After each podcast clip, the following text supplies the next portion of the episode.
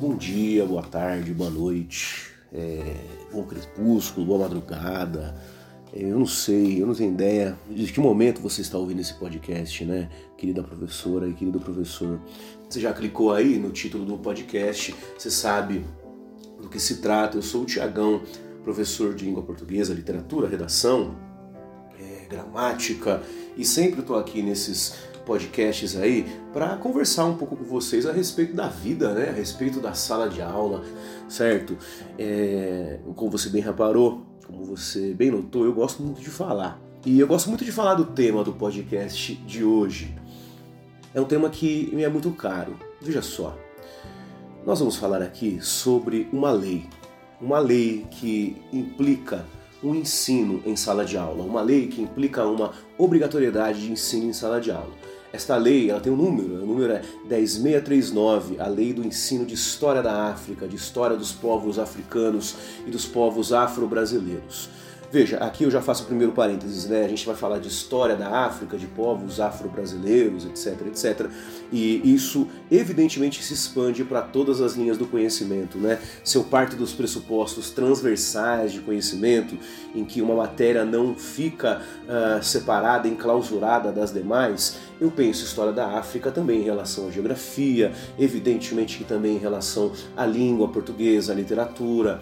É, um dos pontos de convergência, por exemplo, é pensar em como as línguas uh, africanas que vieram, que desembarcaram no Brasil através do tráfico negreiro, né, da, da escravidão, como é que essas línguas se comportaram e modificaram o português de Portugal, etc. Há vários, há vários pontos de convergência que você pode uh, tratar na sala de aula que não são circunscritos apenas à ideia de história da África, história do continente africano, é, ali da matéria exclusiva de história. Né? Você pode tratar isso de várias maneiras diferentes. Você é professor de língua portuguesa, mas também você é professor de geografia, sei lá, sei lá, meu querido, sei lá, meu truta. Você é professor de qualquer outra matéria, pode falar sobre isso e deve até porque é um ato institucional, né? é uma lei, e, e, como lei ela implica novamente uma obrigatoriedade. Agora, eu tô ligado, eu sei muito bem, de verdade, eu estou junto com você,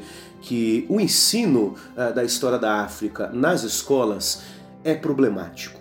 Problemático sobre vários aspectos. O primeiro deles é nós não tivemos uma formação adequada nas universidades para que trabalhássemos essa história da África sob a nossa perspectiva. Não tivemos mesmo, assim. Eu sou uma testemunha é, viva desse tipo de dificuldade, desse tipo de barreira que foi colocada eh, na nossa frente. De fato, a nossa formação ela é muito superficial, ela é muito tacanha às vezes no que diz respeito a este ensino, ou seja, o que é passado para nós é pouco e o que nós conseguimos passar para os alunos é menos ainda. Concordo com vocês que isso é, ocorra como pressuposto, né? Agora, esse pressuposto não pode ser é, uma desculpa para que nós não abordemos esse tipo de conteúdo na sala de aula. Eu mesmo por formações paralelas, por cursos é, de ordens diferentes, né, de lugares diferentes que fiz, fui me preparando, fui me adequando à necessidade de, de falar sobre a, a história da África, mais claro, sobre a perspectiva da literatura, sobre a perspectiva da estética, falando muito mais de cultura, é, me adequando também, por que não, aos vestibulares, né? É, não sei se vocês sabem, mas a FUVEST pede todo ano agora um livro é, de escritura ou de escritores africanos, né, o que vem, vem ao encontro, está de acordo com a lei 10639, então eu tenho que me adequar também nesse sentido. Então a gente é, tem que levar esse pressuposto em consideração, é claro, a gente tem que levar isso é, em conta, mas não pode ser uma desculpa para a gente ficar paralisado, falar, ah, eu não tive essa formação, eu não tive esse tipo de, uh, de estudo, então eu não vou passar isso para os alunos. É, não pode, a gente não pode fazer isso, não pode se aquietar nesse sentido, não pode ficar é, à margem desse tipo de estudo, porque ele é lei, e mais do que ser uma lei, ele é, é um ponto de vista, uma perspectiva ética é, bastante interessante e no meu, no meu entender, agora eu, né, e o Tiagão aqui, Tiago Carvalho falando, no meu entender, é imprescindível o estudo dessas culturas, e dessas no plural mesmo, porque foram é, várias etnias, vários povos africanos é, trazidos cativos para cá. É imprescindível falar sobre isso, porque isso diz respeito à formação do nosso Brasil, né? Desta terra louca, deste povo é, de, de todos e de quase ninguém, que é o Brasil falar sobre isso, falar sobre a constituição, a construção desses povos é importante porque é falar sobre nós, falar sobre como nós uh, nos comportamos através da história e o que nós somos hoje, né? Nós somos a consequência direta daquilo que aconteceu no passado, direta e indireta, é a consequência louca daquilo que aconteceu no passado, certo? Daí, professora, daí, professor, você pode me perguntar qual é a relevância, qual a importância? Já que você está dizendo que tem tanta importância assim, me explica o porquê dessa relevância e dessa importância. Eu explico. A história dos povos negros brasileiros, ela é contada tradicionalmente através de uma perspectiva é, branca, ocidental e europeia, que faz com que esses povos tenham uma vida e tenham uma história a partir da escravidão parece, à luz desse conhecimento, à luz dessa visão, que o negro brasileiro ele só tem legitimidade, ele só tem valor, ele só tem vida a partir do momento em que ele é cativo, a partir do momento em que ele é, é trancafiado nos navios negreiros, nos porões do navio negreiro e é trazido do Atlântico, através do Atlântico para cá. E, e isso é uma bobagem inacreditável, né? Inacreditável, de verdade. Esse ensino tradicional da história e não só da história, de novo, da cultura, da literatura, da estética, do que quer que seja, a respeito dos povos africanos trazidos para cá, é, a, respeito dos povos é, negros trazidos para cá, é, é um ensino, é um jeito, é uma perspectiva equivocada, errônea a respeito desses povos. Até porque havia, existia ah, alguma coisa para além ou se você quiser retornar na linha do tempo, né, para quem da história da escravidão, da história do negro cativo. Esta história africana, ela foi deserdada de nós, ela foi tirada de nós, justamente porque uh, o Brasil é um país absoluta e radicalmente racista.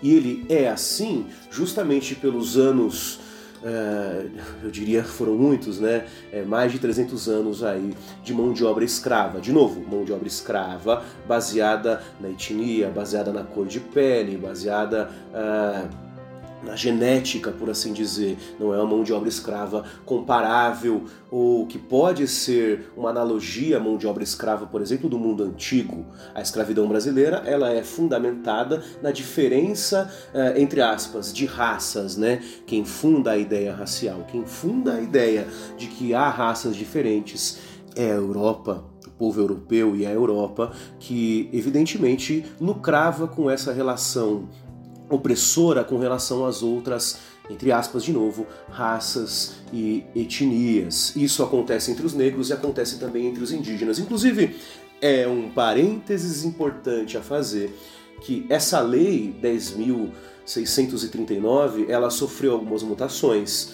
e uma dessas mutações é a obrigatoriedade de também abordar a história indígena, a história dos povos autóctones, os povos que estavam aqui no Brasil antes da chegada do colonizador europeu.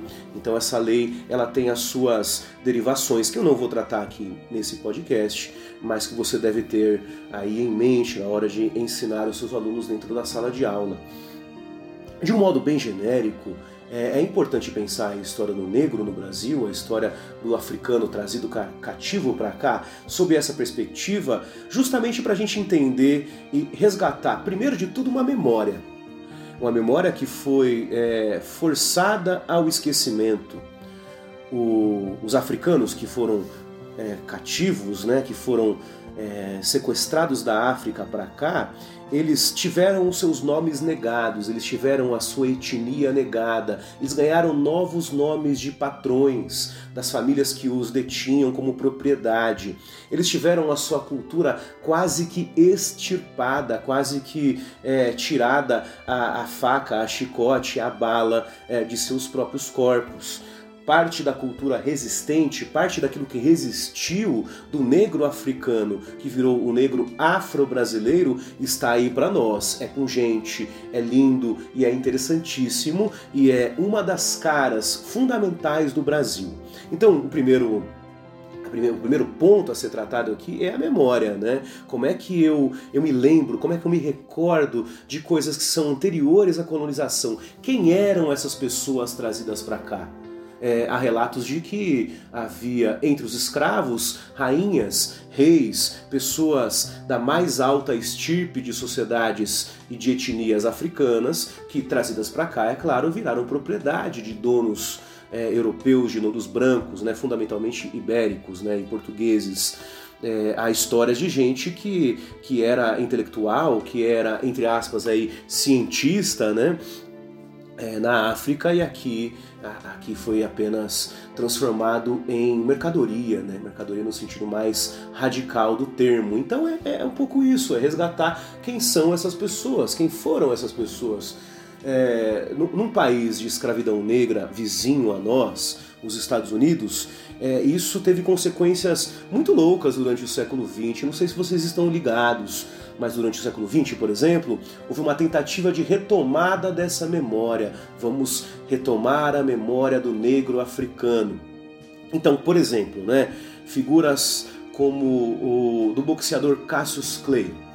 Cassius Clay, é, com o tempo de militância dos direitos civis, com o tempo de militância uh, dedicada à negritude, Cassius Clay muda de nome, ele modifica o seu nome com base uh, numa estrutura outra, né, numa estrutura religiosa outra, com base na, é, no islamismo, etc. Ele muda o seu nome tentando reafirmar a sua negritude ou reafirmar o seu lugar de não escravo na América. Cassius Clay, a partir de então, passa a se chamar Muhammad Ali.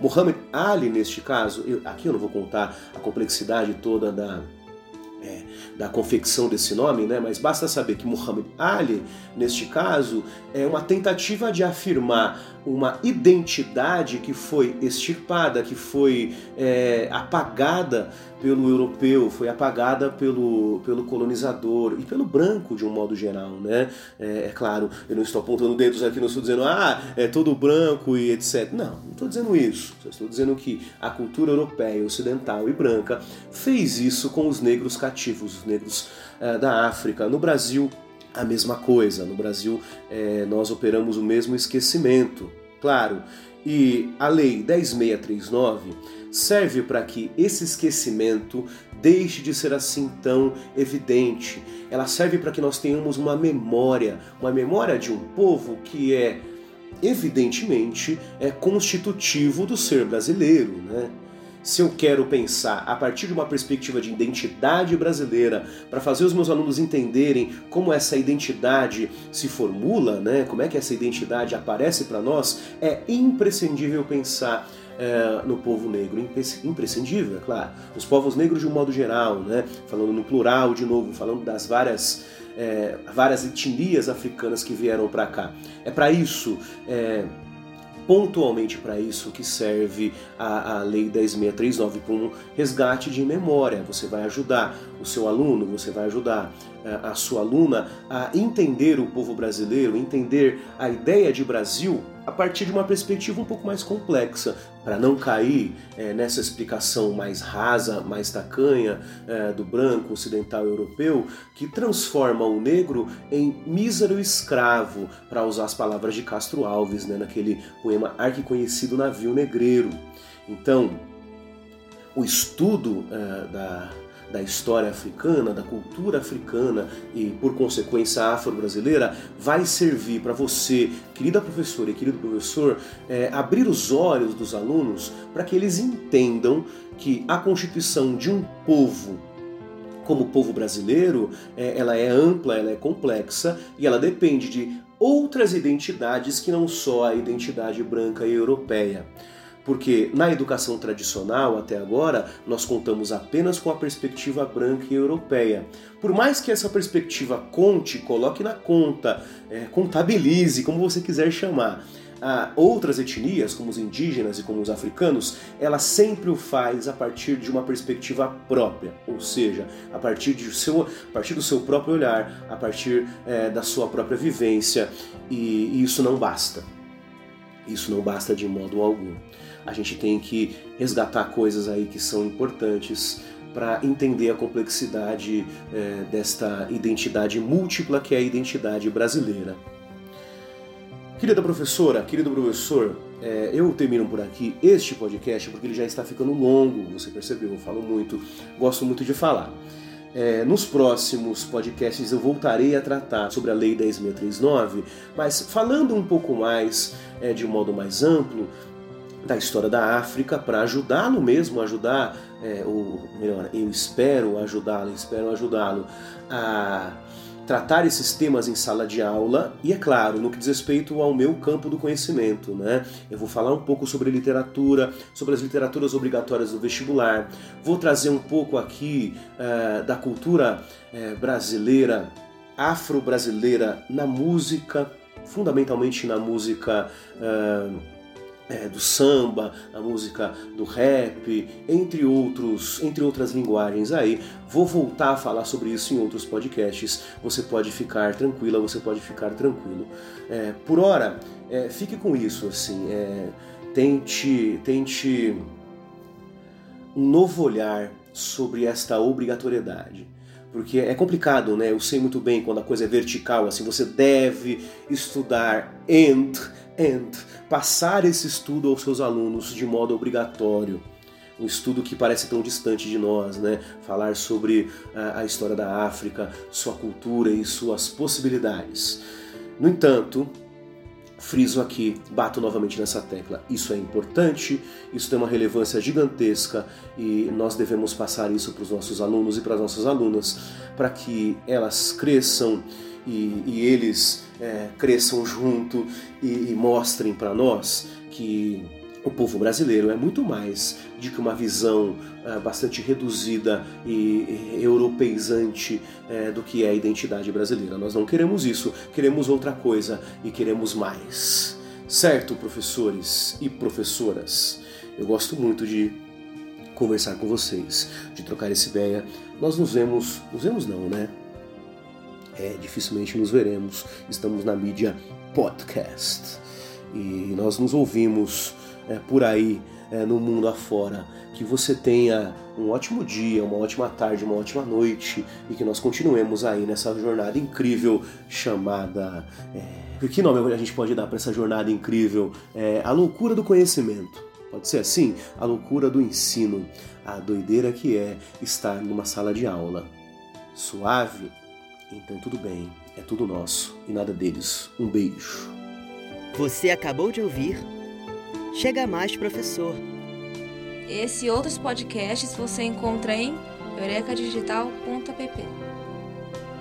Siga-nos nas redes sociais, no Facebook fb.com.br eurecadigital.app e no Instagram, arroba eurecadigital.app.